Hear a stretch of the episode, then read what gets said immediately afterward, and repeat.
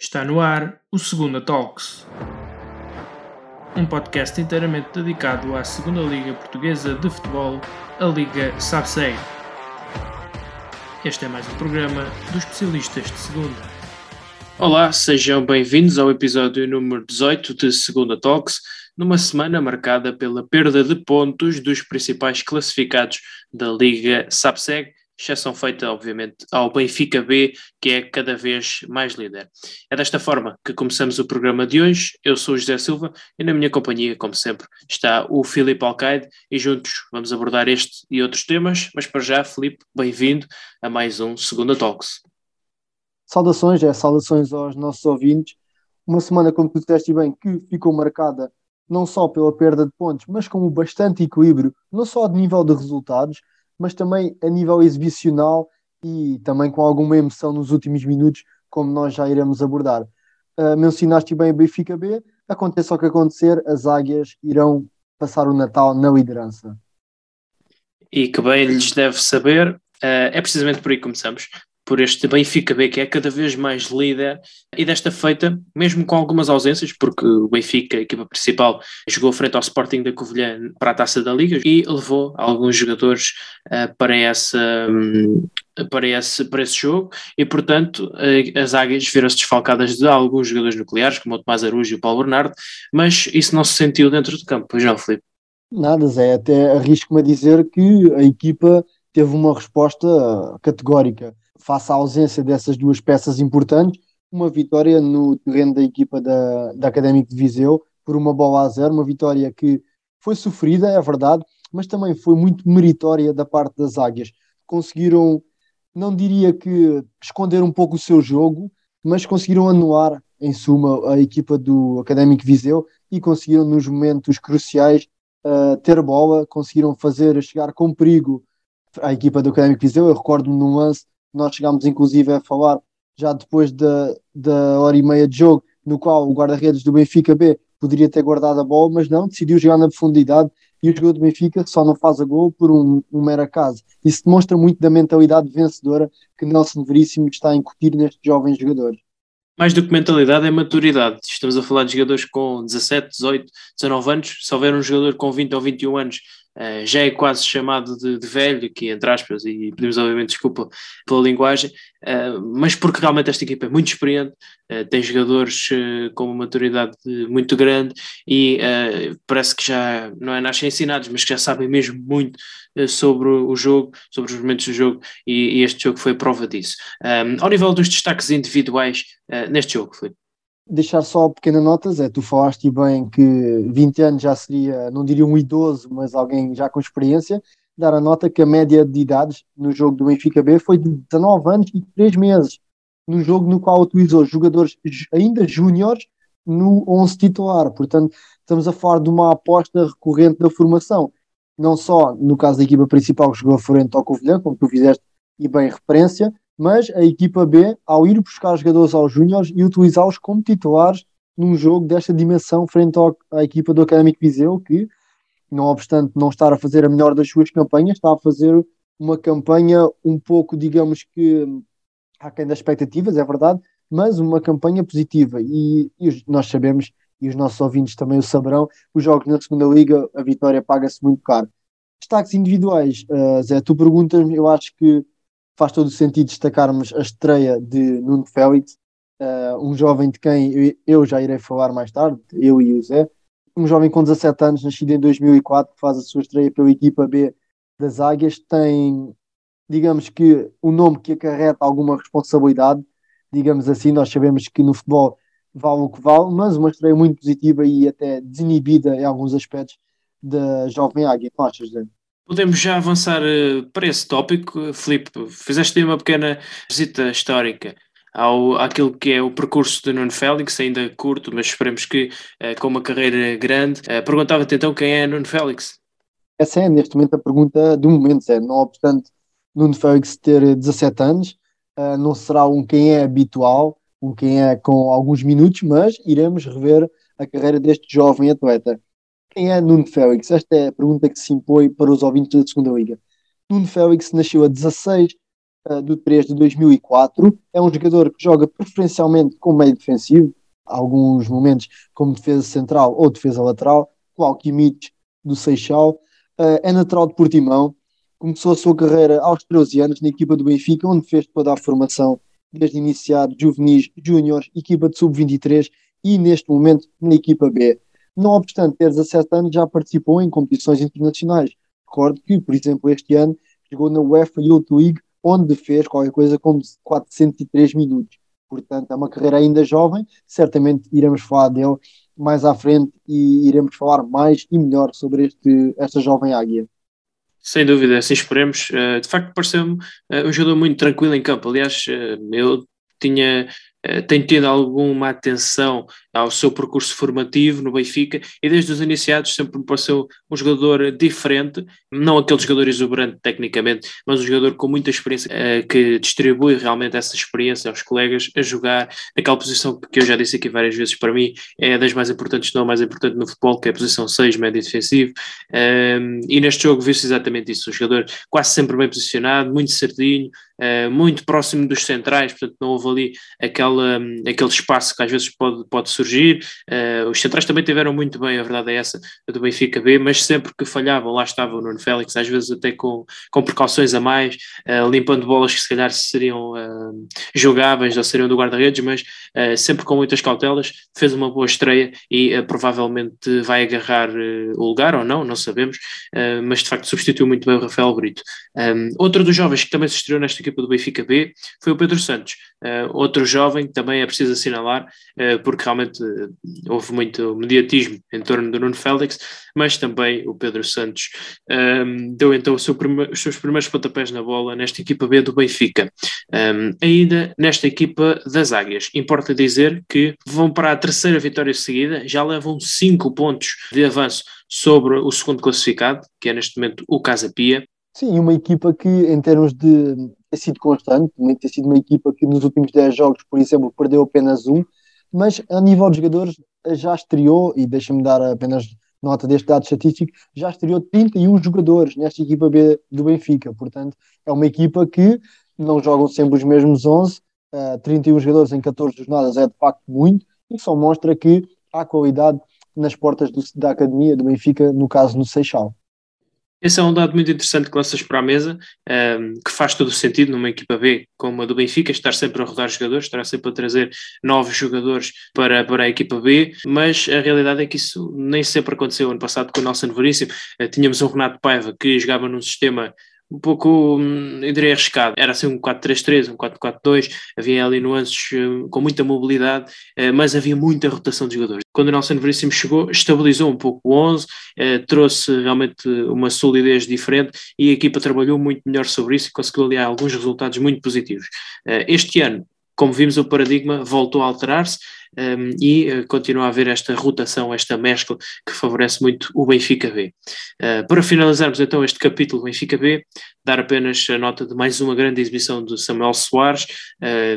um, jovem guardião que mostra grande segurança na baliza, também na defesa Pedro Álvaro e Miguel Nóbrega rubricaram uma grande exibição ao meu ver,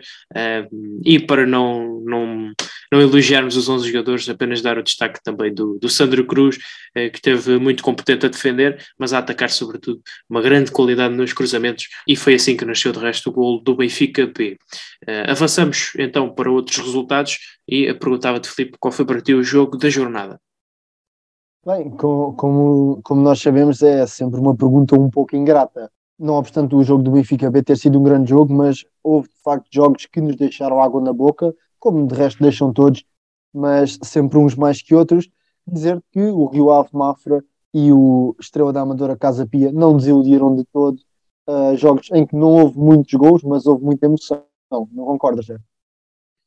Categoricamente, Filipe. Aliás, esta foi a jornada dos golos uh, fora de horas, se calhar, digamos assim. Apenas uma equipa venceu por mais de dois golos e foi precisamente o Trofense, um, mas apenas uma equipa conseguiu esse, esse feito, se calhar. Um, mas voltando então a este, este jogo da jornada, uh, na minha opinião, foi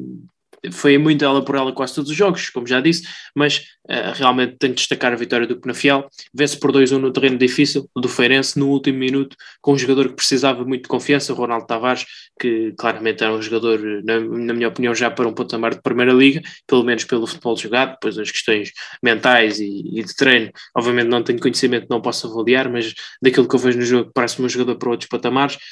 e eh, de facto voltou em grande, conseguiu marcar um gol no último minuto e por todo o simbolismo que isso representa, uh, acaba por ser o jogo que para mim é o jogo da jornada. Uh, perante o Feirense, que atenção, entrou muito bem, defensivamente mostrou-se igual a si próprio, com grande, grande qualidade do ponto de vista defensivo, linhas baixas muito juntas e a dificultar bastante a missão do Penafiel que teve realmente de, de, melhorar muito o seu jogo na profundidade, uh, o seu jogo mais vertical e assim uh, conseguiu retirar dali uh, três pontos num campo, como já disse, muito difícil e se calhar relançou aqui as suas esperanças de subir que já começavam a ficar muito para baixo, não é assim? Sim, a equipa do Penafiel tinha até um momento 20 pontos em 13 jogos. Um, não estava de todo um, a corresponder às expectativas que se deposita. Há muita expectativas e responsabilidade também, Zé, porque da parte do treinador e não só dos dirigentes, toda a equipa técnica, todo o corpo técnico do clube, há uma gestão de expectativas, mas há também um sentido de responsabilidade que é muito importante incorporar, é importante não dissociar um do outro, porque a equipa tem responsabilidade de fazer mais, tem responsabilidade de fazer melhor, mas também quando esse melhor aparece ou não, também tem de haver uma gestão das expectativas e questão do que está a acontecer e de como é que vamos abordar e como é que vamos tentar puxar o melhor no fundo da situação em que está a ocorrer. Só para finalizar o teu raciocínio, Zé, tinhas dito, e bem, que foi uma jornada muito equilibrada, dar apenas nota que não fosse o gol fora de horas da equipa do Nacional e da equipa do Trofense, estaríamos a falar de sete resultados em nove que teriam acabado com 2-1. Portanto, de facto, este será, digamos que, a jornada do equilíbrio até ao momento. Ainda no grupo da frente, uh, temos outro deslize, talvez este ainda mais surpreendente, uh, que é de facto do Rio Ave, que escorreu em casa, frente ao Clube Desportivo de Mafra, vai Uh, caindo cada vez mais na tabela e um, obviamente este jogo fica marcado por queixas uh, na arbitragem. Uh, foi público, pediram VAR para a segunda liga, aliás já não sou o primeiro clube a fazê-lo, continua a ser também um pouco incompreensível quando, como é que,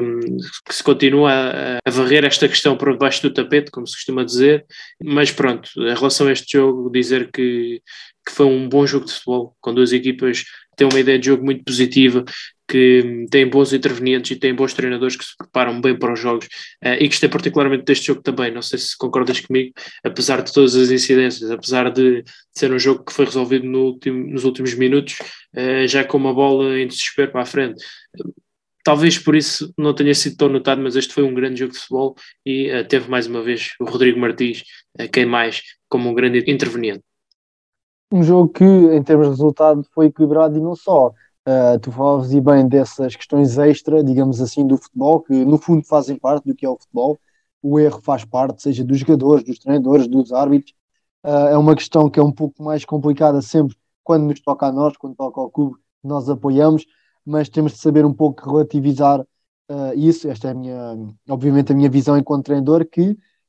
eu costumo dizer aos meus jogadores, podemos utilizar as coisas, uma, quando surge uma contrariedade, podemos utilizá-lo de duas maneiras, como desculpa ou como combustível de facto, uh, foi um jogo, como tu disseste bem, decidido já na ponta final, mas que grande jogo de futebol que foi. O Rio Ave não merecia ganhar, mas também não merecia perder, na minha ótica. Foi um jogo que a justiça vale o que vale. O Rio Ave também, diga-se de passagem, contando com o jogo da Taça da Liga frente ao Futebol Clube do Porto, não ganhar três jogos, três jogos, três derrotas, mas é um, neste momento eu acho que a pausa de Natal, digamos, apelidemos assim, irá fazer bem a equipa do Rio Ave para um pouco mais em termos psicológicos, em termos mentais, do que propriamente em termos físicos. Sim, até porque neste jogo um, viu-se uma equipa realmente um pouco presa naquilo que eram as suas ideias, mérito também para o Desportivo de Mafra, naturalmente, mas uh, notei a equipa, sobretudo uh, após sofrer o gol na primeira parte, uh, com alguma falta de, de ideias,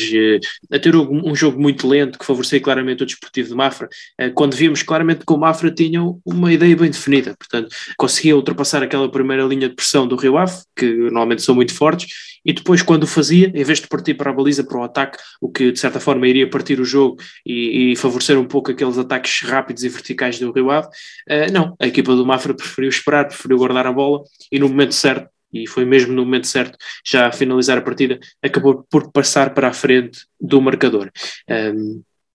sobre este jogo, uh, dizer então que o Rio Ave, apesar de tudo, como esta liga sabe segue competitiva, não é? Apesar de tudo, o Rio Ave está ainda uh, apenas uh, dois pontos do lugar de playoff e uh, três pontos uh, do lugar de subida automática. Portanto, está tudo em aberto. Parece que o Rio Ave, como tu disseste, não ganha três jogos, está numa fase algo periclitante, mas ainda vai bem a tempo de conseguir os seus desígnios. vamos olhar um pouco mais para baixo, isto porque o Vila Franquense conseguiu a sua primeira vitória no Estádio Municipal de Rio Maior, ou seja, enquanto visitado, não é sua casa, entre aspas, apesar dos adeptos para este jogo terem tido direito a uma promoção muito interessante, em que na troca de bens de primeira necessidade conseguiriam um bilhete e uma viagem para o estádio, mas acaba por não ser a sua casa e isso faz sempre diferença. E tu, Filipe, que trabalhas no, num clube de futebol de formação em que não tens uma, bem uma casa para treinar, treinas em casa emprestada, sabes bem da dificuldade que é efetivamente eh, conseguir vitórias num terreno que não é teu eh, e a adaptação que isso traz. Eh, mas, voltando então ao Vila Franquense, conseguiu uma vitória muito importante, a primeira em casa, e subiu ali uns lugares na tabela. Não? É? Sem dúvida, uma vitória na qual é impossível arriscar o nome de Wagner, o avançado de 34 anos, experiência não lhe falta, tal como qualidade, já teve passagens inclusive na Primeira Liga, acaba por ser, não digamos que o herói, mas a, a figura maior deste jogo ao apontar dois gols, mesmo após um, pegou o avançado do brasileiro do Futebol do Porto ter reduzido penalti, já nos descontos do jogo, acabou por ser um bom jogo. Tu falavas e bem na questão da casa emprestada, uma situação que infelizmente vê-se, não diria cada vez mais, mas vê-se muito ainda, demasiado, na minha opinião. Tivemos jogos da Taça da Liga, jo jogos da Taça de Portugal, uh, o célebre jogo Braga-Moitense, o próprio Oriental Braga-Moreirense, uh, jogos em que não foi possível por questões pensemos que de segurança. Acima de tudo, quando olhamos lá para fora, aqui o país vizinho, a Espanha, uh, e vemos relevados uh, absolutamente uh, atípicos, digamos, que não estamos habituados. eu acho que aqui tudo se, tudo se encaixa numa questão que é o nosso público é muito televisivo e portanto para a televisão é muito mais apelativo teres um estádio do Bonfim do que um estádio do Juncal para receber o Moitense. Uh, e isto faz toda a diferença uh, do ponto de vista financeiro depois, uh, porque se realmente o interesse fosse que a equipa mais pequena tivesse mais hipóteses de passar, eu penso que, que facilmente se marcaria um jogo para as três da tarde quando não há eliminação, se faria uns esforços para que o relevado tivesse melhores condições uh, para receber uma equipa dita grande, se ia buscar uma bancada amovível para trazer mais adeptos. Portanto, uh, é uma frase que tu usas muitas vezes, Filipe: uh, quem quer faz um esforço, quem não quer arranja uma desculpa.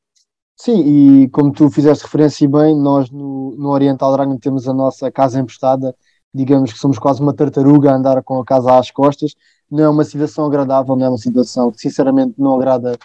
uh, nem gregos nem troianos, no caso a ninguém. Como é óbvio, a equipa de Vila Fraquense também não estará contente com esta situação, mas eu acho que poderia haver um pouco mais de apoio das entidades competentes. Como eu uso muito essa frase, e tu, e tu sabes, uh, nós privamos e eu, volta e meia, uh, não obdico de utilizar essa frase, uh, e acaba por ser um pouco o sentimento com que, com que as equipas ficam e com os dirigentes e tudo isso, que é por questões de segurança não é possível realizar, ok? Então vamos tentar arranjar eh, condições de segurança, vamos tentar, porque nós dizemos muitas vezes a, a, a, taça de Portugal é a festa da taça, é um dia inteiro a pensar no jogo, quando o jogo é à noite, vamos para lá uh, de manhã, estamos a conviver, tudo isso. Sim, se calhar se estivesse em causa a inscrição do clube que não tivesse condições para jogar em casa, a situação já, já seria diferente. Se calhar o clube também faria um esforço diferente, não sei, digo eu, para uh, realmente ter os seus jogos em casa, porque no fundo é isso que traz mais adeptos, é isso que traz mais espetáculo e é isso que traz mais possibilidades de ganhar. Portanto, é sempre mais forte em casa do que a jogar no terreno neutro e, portanto, isso é, é óbvio. Uh, agora, é, são estas questões que, que Eu não me lembro de, da última vez que vi uma época inteira em que um clube não jogou numa casa emprestada. Isso também diz muito sobre aquilo que é o nosso futebol. É? Sim, apenas para rematar, porque não, não me quero alongar muito nesta questão, uma questão que tem de ser resolvida e tem de ser olhada com outros, com outros olhos. Uh, como tu fizeste referência, e bem, não é só das entidades, mas também da parte dos clubes, tem de haver uma espécie de meia-culpa de ambos os lados e tem de ser resolvida. Uh, quero apenas rematar com uma frase antiga que os nossos ouvintes bem se recordam, que é não há casa como a nossa casa excelente aditivo à conversa, sem dúvida. Voltando a este jogo então do Vila Franquense, Filipe, um Porto B que vinha a crescer, digamos, a somar pontos, eh, um Vila Franquense hum, estava ali numa fase algo dúbia, uh, tinha sacado um empate ao Feirense, que é sempre complicado,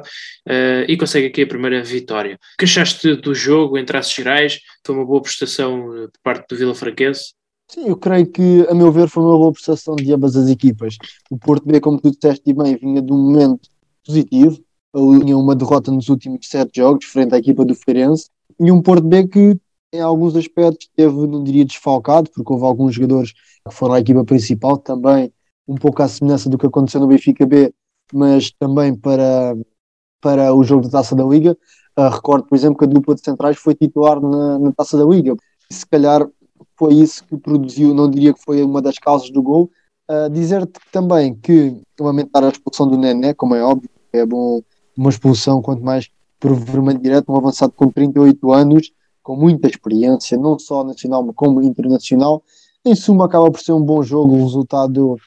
Concordo, em, concordo com o que tu disseste, acaba por ser um, um resultado justo, mas a meu ver não belisca as ambições da equipa do Porto B, que nós sabemos que as ambições da equipa B são sempre produzir o máximo de talentos para a equipa principal aproveitar, não há missões classificativas, ou pelo menos não é tão imperativo que as hajam, mas, a meu ver, foi um bom jogo de futebol uh, e isso é o mais importante. Quanto a essa expulsão que falaste, uh, realmente foi, digo eu, o único momento do jogo em que o Porto B ganhou algum ascendente e se percebeu claramente que os dragões de António Folha estavam realmente a ir atrás do gol, porque de resto pela fraqueza entrou uh, com muita intensidade, com muita dinâmica, de uma maneira que eu já não os via há algum tempo mesmo, uh, muita vontade de chegar ao gol, e aliás aqueles primeiros minutos para o Porto B foram caóticos. O Porto B tentou realmente juntar os seus jogadores, um dos seus jogadores mais criativos, ou o Sebastião Varela ou o Gonçalo Borges, em zonas interiores, porque quando eles recebiam a bola, o passe vertical, como sabemos, é capaz de acelerar o jogo, e, e esses dois jogadores, quando jogavam por dentro, realmente tinham essa capacidade, essa dinâmica para, em espaços interiores, uh, criar perigo. Também porque o Vila Franquense estava a jogar com dois homens fixos ali, o Dio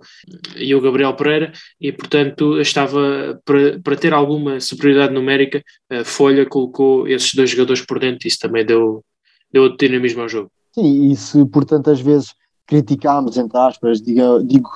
fizemos referência à não eficácia defensiva da equipa de Vila Franquense, neste caso é uma situação completamente antagónica. A equipa do Futebol Clube do Porto B acaba quase com 70% de posse de bola, uh, dir-me-ás por vezes algo inconsequente, de acordo, mas a equipa de Vila Franquense a ganhar, mais que tudo, soube ganhar e soube defender essa vantagem, nem sempre a defender, o, não coloquemos o, o termo defender como algo conotativo uh, pela negativa, como é óbvio, não, mas uma equipa que soube gerir em suma a vantagem que teve e, a meu ver, inteiramente justa a vitória. Sim, apenas para acrescentar uh, essa questão do papel defensivo, como estava a dizer, o Porto B a tentar atacar realmente muito por espaços interiores, eh, mas depois saltava a bola nas alas e uh, fazia muitos cruzamentos. E aí parece-me que os centrais do Vila Franquense estiveram muito bem, em especial o Mandi, que uh, limpou realmente tudo. Simão também teve muito bem na primeira parte e acho que foi muito por aí que assentou a vitória do Vila Franquense. Ainda na parte baixa da tabela, mas um, pouco mais abaixo ainda, tivemos um Varzim que voltou a perder esta feita frente ao Trofense, na estreia de Pedro Miguel. Uh, Filipe, uh, principais apontamentos da estreia deste técnico que regressou à segunda liga depois de algum tempo afastado, a última vez que havia treinado tinha sido na temporada passada na União Desportiva Oliveirense. Sim, uma estreia um pouco amarga, né? nós, nós treinadores sabemos que uma estreia positiva é sempre a vitória. Consoante o contexto, um empate também o poderá ser, mas um treinador fica verdadeiramente satisfeito ganhando o jogo,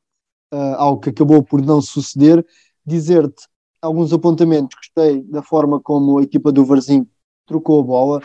uh, um pouco à imagem do Porto B, por vezes um pouco inconsequente, dir-me-ás, uh, novamente de acordo. No entanto, esta, esta vontade com bola uh, da parte da equipa do Varzim é algo que já não se via há tanto tempo por estes lados. A equipa acabou, dou pequena nota, com quase também 70% de posse de bola.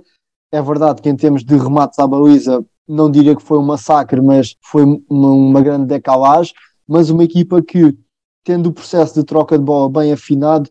a altura do remate e o timing para decidir o remate, que por vezes falta, tu podes ter bola e podes ter oportunidades de remate e não ter confiança para o fazer. Também acho que aconteceu algumas vezes na equipa do Varzim. Os jogadores tinham espaço, tinham tempo, mas por falta de confiança ou por indicações do treinador, aí é meramente especulativo, acabaram por não arriscar esse mesmo remate.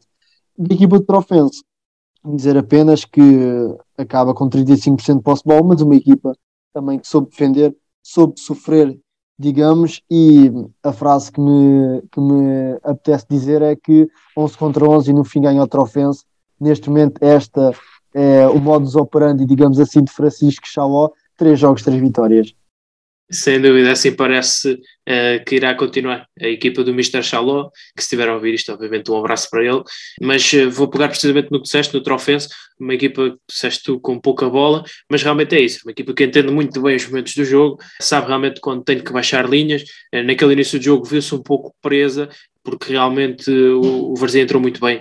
entrou dinâmica, entrou pressionante,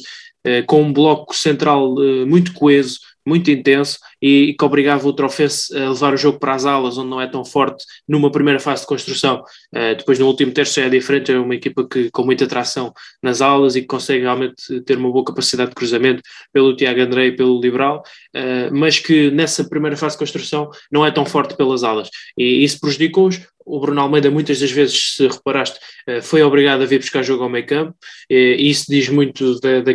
como estava preenchido aquele bloco central do Varzim, e o Varzim de resto muito, como tu disseste, com bola diferente. Já tivemos um, um Assis entre os centrais a vir buscar jogo, reparaste certamente, e depois o Zé Tiago numa função intermédia, a pedir muito jogo, a recuar muito, a vir pedir muito jogo, e deu grande dinamismo ofensivo à equipa do Varzim, especialmente nos primeiros minutos. Mas passo já a bola apenas para dizer que acho que se esgotou rapidamente, fisicamente, esta equipa do Varzim e isso foi também a chave para o Trofense ter passado para a frente do marcador e depois ter conseguido a vitória. Dar apenas a, a, a minha perspectiva neste momento do trabalho do Missa Pedro Miguel, como tu disseste bem, no início viu-se claramente o que a equipa tentava fazer, tentar que a equipa de Trofense fosse para os corredores onde, apesar de não ser tão forte, também não é tão perigoso para, para a equipa do Varzim. Eu acho que o maior desafio momentaneamente e daqui para a frente para o Mr. Pedro, Pedro Miguel será ter a consistência, que a equipa seja consistente, não só a nível físico, mas a nível de clareza mental, de aplicar, no fundo, aplicar o que está trabalhado, porque notou-se claramente qual era o trabalho e qual era a intenção da equipa do Varzim, mas será ter a consistência de o fazer, não digo durante 90 minutos, uh, não diria que é um mandamento impossível, mas quase, mas durante o máximo tempo possível e depois também ver como é que a equipe irá reagir consoante a situação de jogo, esteja em vantagem, esteja em desvantagem ou esteja confortável no jogo. Esse, a meu ver, é o principal desafio momentaneamente da equipa do Varzim. É, temos de esperar para ver, também ainda é muito cedo e penso que a resposta da equipa neste primeiro jogo uh, foi muito positiva. Um, foi engraçado até porque na divisão do jogo, uh, quando questionaram o Mr. Francisco Chaló sobre do outro lado ter um treinador que se estreava, eh, ele também respondeu de forma muito engraçada, dizendo que ele próprio não tinha muito tempo com a sua equipa. Dizer ainda que temos uh, um espectador especial uh, deste segundo Talks, que é precisamente adepto do Trofense, portanto, o Emanuel, um abraço para ele, já nos dedicou uh, pelo menos dois posts uh, no Twitter e obviamente é com grande carinho que sabemos que temos um ouvinte especial uh, neste episódio e portanto um abraço também para ele. Partilhar, no fundo partilhar o teu desejo é de facto foi uma mensagem que nos, que nos chegou da parte de, de um dos adeptos da equipa do Trofense, no caso, um, e não poderíamos deixar de fazer referência porque é para, é para eles, para os Emanuel, os adeptos, digamos assim, que nós fazemos este, este programa para os nossos ouvintes, como é óbvio, e mandar um grande abraço e votos de muita saúde. Esperemos continuar a falar bem da equipa do Trofense, bem ou mal, o que é certo é que continuaremos a falar deles. Certamente. Uh, avançamos, uh, ou neste caso, descemos um pouco na tabela para falar da Académica de Coimbra. Os estudantes vinham numa senda positiva com Pedro Duarte, ainda não tinham perdido qualquer jogo. Em dois encontros tinham conseguido uma vitória e um empate e uh, perderam em casa frente ao Desportivo de Chaves no encontro Felipe, em que tiveram um esforço abaixo daquilo que nos habituaram nos últimos encontros. Sim, a meu ver, a equipa do, da Académica acabou por pagar, entre aspas, a fatura daquilo que foram os dois uh, jogos anteriores. Como tu disseste bem, não tinham perdido, uma vitória e um empate. Uh, e agora, frente, em casa, frente à equipa dos Chaves, até tiveram uma boa resposta uh, ao gol sofrido. Passado cerca de 5 minutos, se tanto, conseguiram igualar o marcador, tiveram um, um bom momento, mas a meu ver, o que matou, entre aspas, a equipa foi o timing do segundo gol numa altura em que a académica estava um pouco entre o ir à procura da vitória, mas o sei para segurar o empate, porque recordemos que neste momento a equipa da académica é está no último lugar com 6 pontos, a 8, digamos assim, da tábua de salvação, se é que poderemos falar de uma tábua de salvação à 14 jornada, mas uma equipa que ficou um pouco presa entre o que fazer e acabou por sofrer o, o segundo gol, mais uma vez, como eu digo, num timing muito complicado, na segunda assistência do João Teixeira, que fez um belíssimo gol, e a equipa acabou, nesse sentido, por pagar um pouco a, a fatura, por não ter, a meu ver, definido com clareza o que queria para o jogo após estar empatado e jogando em casa no momento em que está.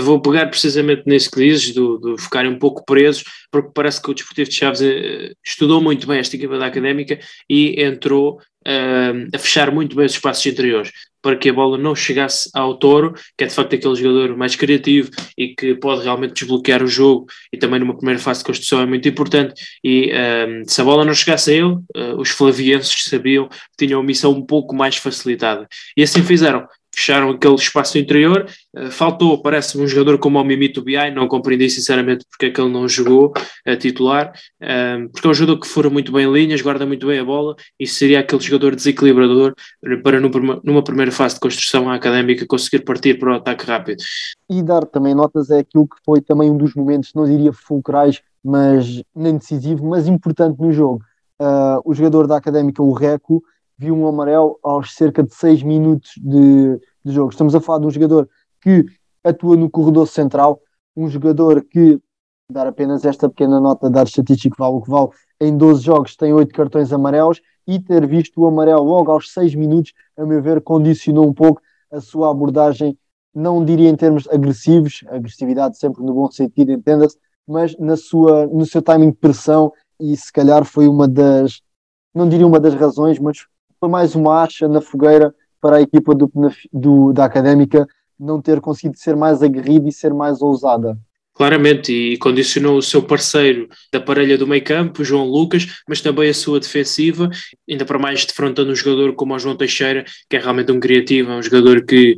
faz tudo nesta equipa do Desportivo de Chaves, vem receber bola atrás, eh, vai à frente finalizar, liga muito bem o jogo entre setores, eh, descobre lances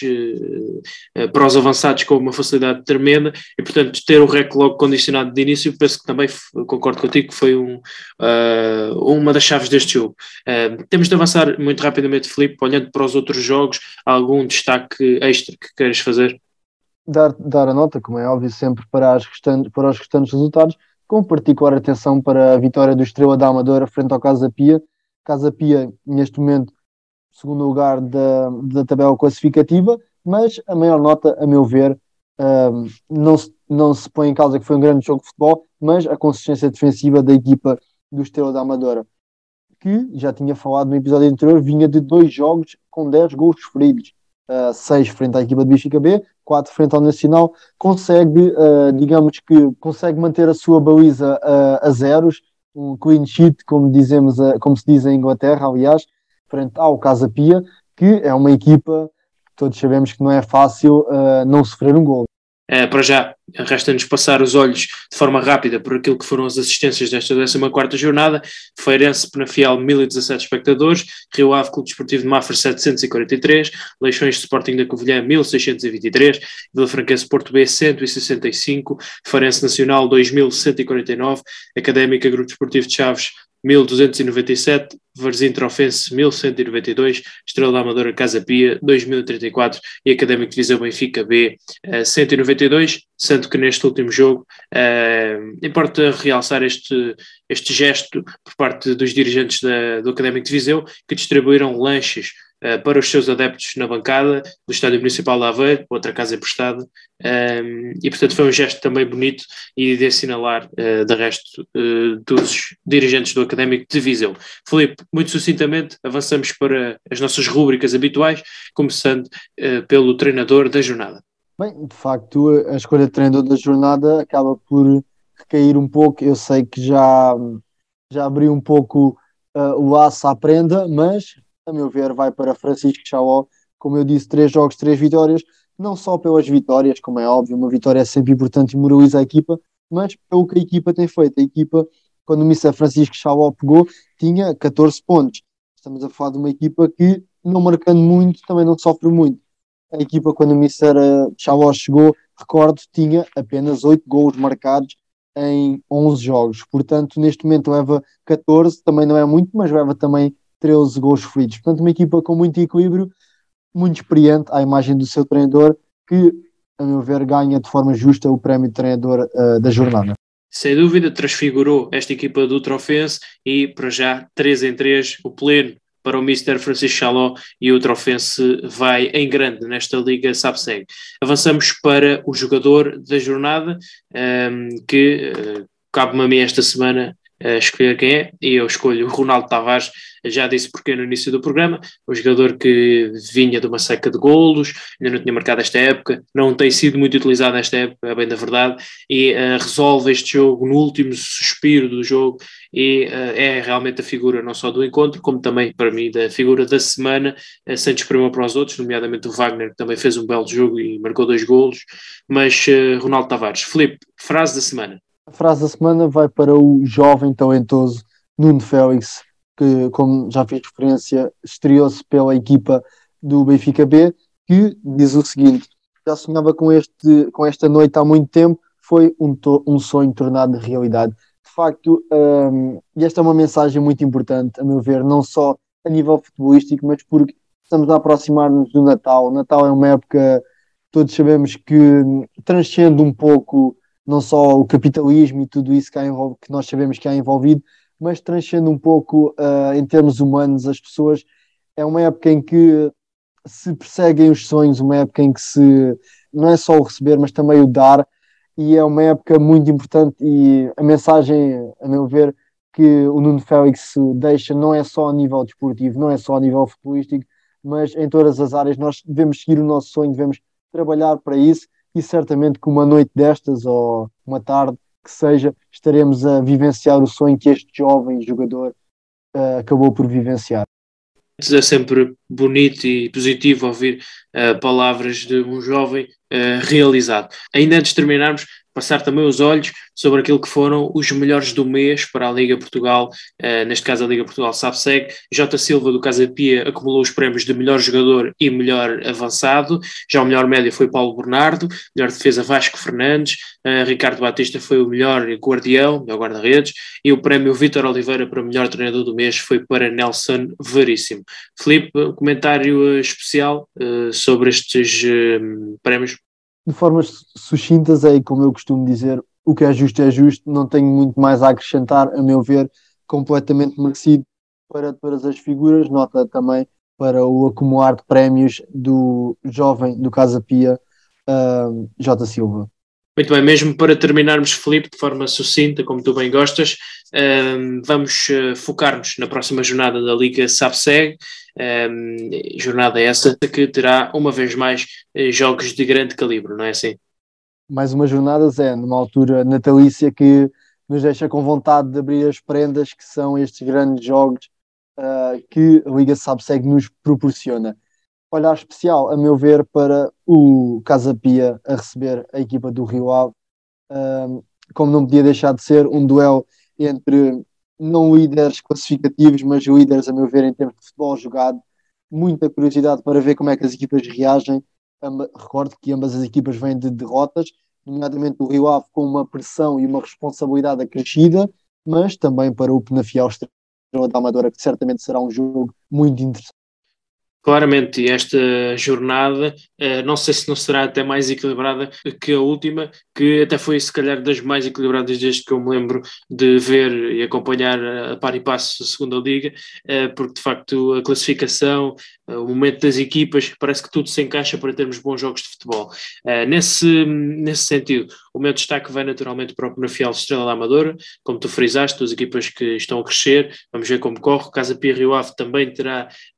o meu olhar atento e uh, naturalmente o Trofense Feirense para percebermos será se calhar o, o teste do algodão sobre esta equipa de Xaló, frente a um Feirense que uh, somou aqui uma, um empate e uma derrota nas últimas duas jornadas e cresceu um pouco a sua forma. Filipe, ainda antes de terminarmos, deixo apenas um minuto para te despedir dos nossos ouvintes. Bem, como sempre, e como é meu panágio, dizer que é um prazer enorme estar aqui.